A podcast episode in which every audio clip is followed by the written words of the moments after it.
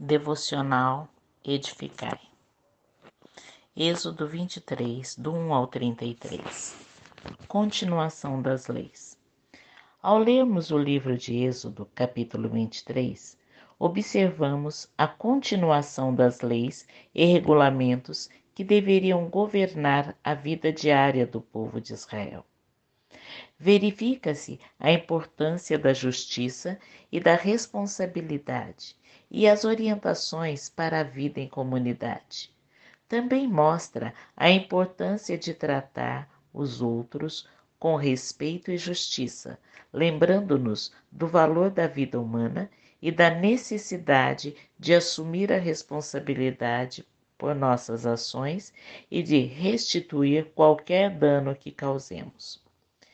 Em Êxodo 23, do 10 ao 13, Deus apresenta as leis referentes ao sábado e ao ano sabático.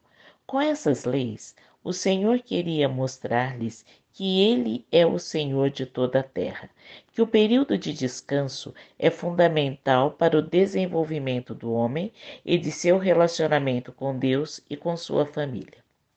O sábado, que significa descanso, era o sétimo dia da semana hebraica. Gênesis 2, do 2 ao 3. Os israelitas receberam a ordem de manter esse dia como um santo dia de descanso e reflexão em honra ao Senhor. Êxodo 20, do 8 ao 11. As três festas. Deus ordenou que seu povo celebrasse em louvor a ele três vezes no ano. Festa dos pães asmos. Os sacrifícios deveriam incluir ofertas do começo da colheita de cevada nos primeiros frutos. Êxodo 12, 14 a 20 e 22, 29. Deveria ser realizada no mês de Abib, isso é, entre março e abril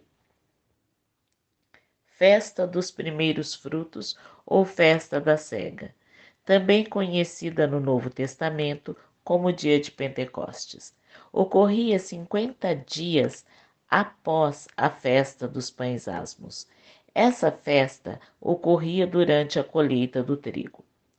Festa da colheita ou dos tabernáculos durante a qual as pessoas ficavam em abrigos temporários. Acontecia no final do ano agrícola, quando as azeitonas, uvas e outras frutas eram colhidas. Deus havia prometido levar esse povo a um lugar especial. Êxodo 20. Se seu povo obedecer suas leis, seus princípios e regras, todos viveriam bem, pois ele seria com eles todos os dias de suas vidas. Teriam inimigos, adversidades, mas Deus estaria com eles. Assim também acontece conosco. Temos a promessa do Senhor sobre nossas vidas.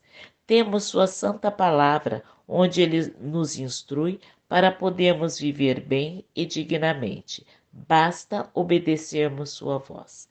Isaías 1,19 diz: Se quiserdes e me ouvirdes, comereis o melhor desta terra.